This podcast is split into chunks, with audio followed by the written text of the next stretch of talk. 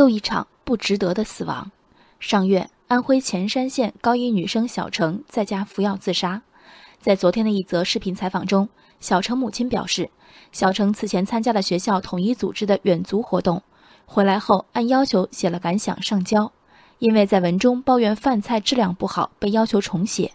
小程拒绝后，被班主任告知将交给政教处处理。小程母亲认为，班主任的言论和要求直接导致小程自杀。我相信进化论，相信如今婴幼儿学会抬头说话。乃至掌握社交原则的月龄，早已超出旧版育儿书籍编写者的认知。我也相信，随着科技手段的进步和媒介的普及，零零后、一零后们有了远超前辈们的获取信息渠道。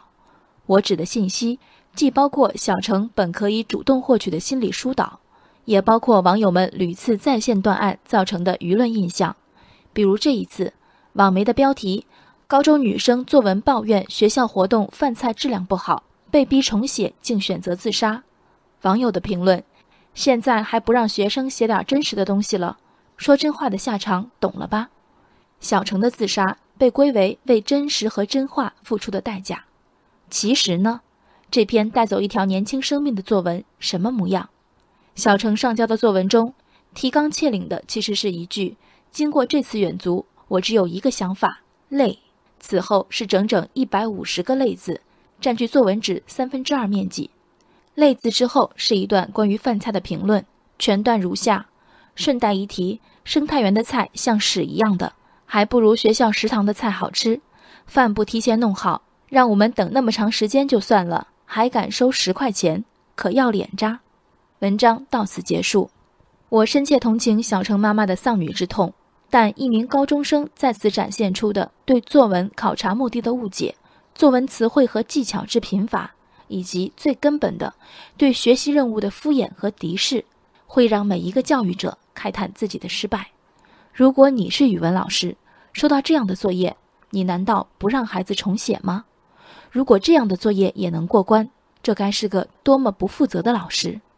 在潦草应付的一目了然的作文旁边，因为在文中抱怨饭菜质量不好，被要求重写。这句话是悲痛的母亲刻意模糊焦点、死者为大的逻辑。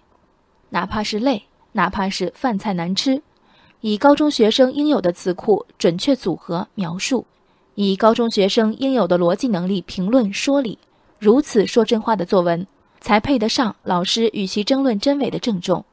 只会写累和屎，还自称笔杆刺痛了学校神经，其实刺痛的只有语文老师的眼睛和班主任的心。在事发这所中学，政教处代表的是一种惩罚、一种威慑，还是一种良性纠正？班主任在批评小程的不合格作业时，所有言辞是否都是得体和必要的？这些细节的瑕疵可以探讨，但更危险的显然是把孩子的叛逆、冲动和自以为是，美化为为理想的牺牲、为真实的战斗，让其他以消极态度应对学校教育的孩子找到冠冕堂皇的依靠。如果打回一篇明显不合格的作文，尚且需要字斟句酌、录音录像留证，接下来一定是教育者们少做少错的明哲保身。被回避、被放弃，这是更多的小城们想要的吗？人生海海，见微知著。我是静文，往期静观音频，请下载中国广播 APP 或搜索微信公众号“为我含情”。